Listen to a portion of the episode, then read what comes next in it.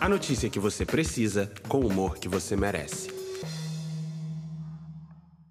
Anima aí, anima aí, que hoje é segunda-feira, dia de estreia aqui na The Compass. Hoje é o primeiro dia do Na Rota, o podcast que traz as notícias que você precisa com o humor que você merece. Essa é mais uma opção para vocês que seguem a nossa newsletter, que gostam do nosso trabalho e que também, assim como a DM, são fãs da resenha. Vamos então para as primeiras notícias do dia.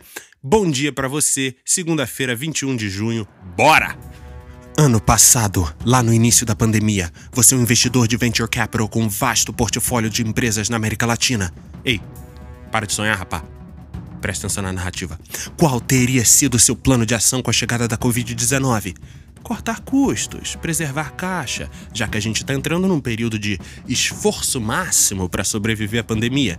Pensou assim? Que isso, hein, manager? Essa cavala toda. Se você pensou desse jeito, você tem muito em comum com Hernan Cassá, investidor de capital de risco com grande atuação aqui na América Latina.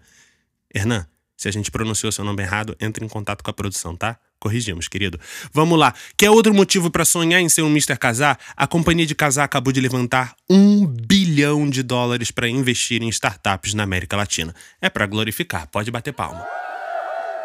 A pandemia, que além de ser o ó para os nossos rolezinhos, hashtag fica em casa, pelo amor de Deus, ameaçou também o setor de tecnologia durante esses últimos meses. Mas, ao contrário do que dizem as más línguas, esse setor só cresceu. Com a galera em casa, as startups de tecnologia se beneficiaram de forma absurda do aumento da procura de serviços em seus setores. Com isso aí, as oportunidades de negócio eram tantas que a Kazek Ventures, a companhia lá do Hernan Casar, ficava adiando as suas rodadas de captação, esperando sempre o momento momento mais propício para levantar esses fundos. Será que a estratégia deu certo? Deixa eu te contar.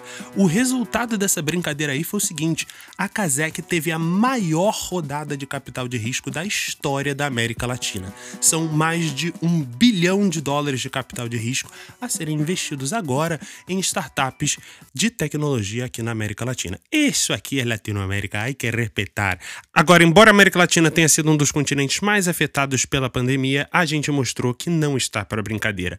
Ano passado, o valor de capital investido em startups aqui quebrou recordes e, pelo segundo ano seguido, foram investidos mais de 4 bilhões de dólares em nosso mercado. Vambora, vamos que dá, né? Onde é que você investiria esse bilhão? Só vale empresa da América Latina. Valendo!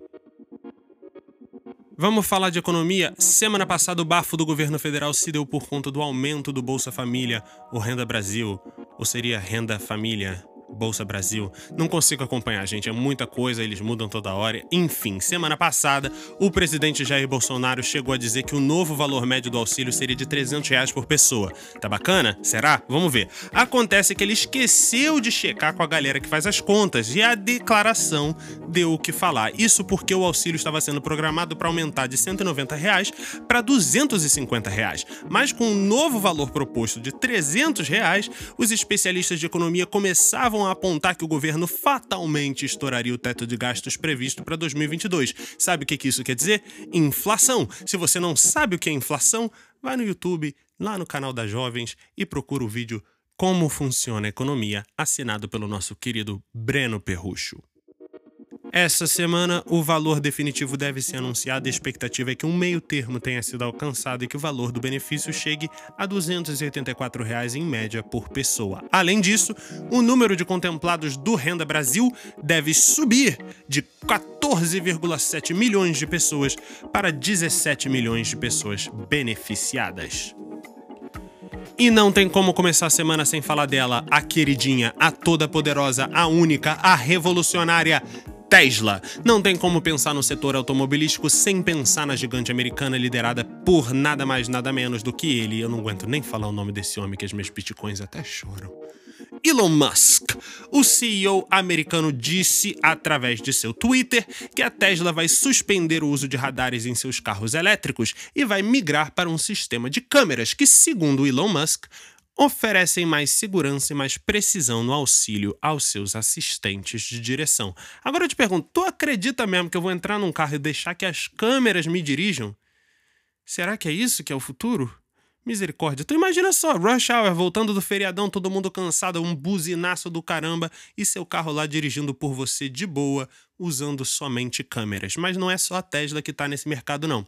Outras montadoras estão de olho nessa tecnologia e considerando, por exemplo, a Subaru, o uso de câmeras em seus sistemas de assistência de direção, o piloto automático.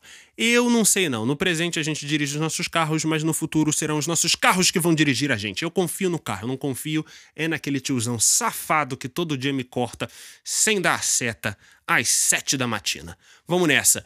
A gente termina por aqui o nosso primeiro episódio do Na Rota. Espero que vocês tenham gostado. A resenha aqui vai comer solta e sempre, todo dia de manhã, estaremos aqui trazendo a notícia que você precisa com o humor que você merece. Não esqueça de seguir a The Compass nos nossos canais, nas redes sociais, Instagram, Twitter, LinkedIn, o que você precisar.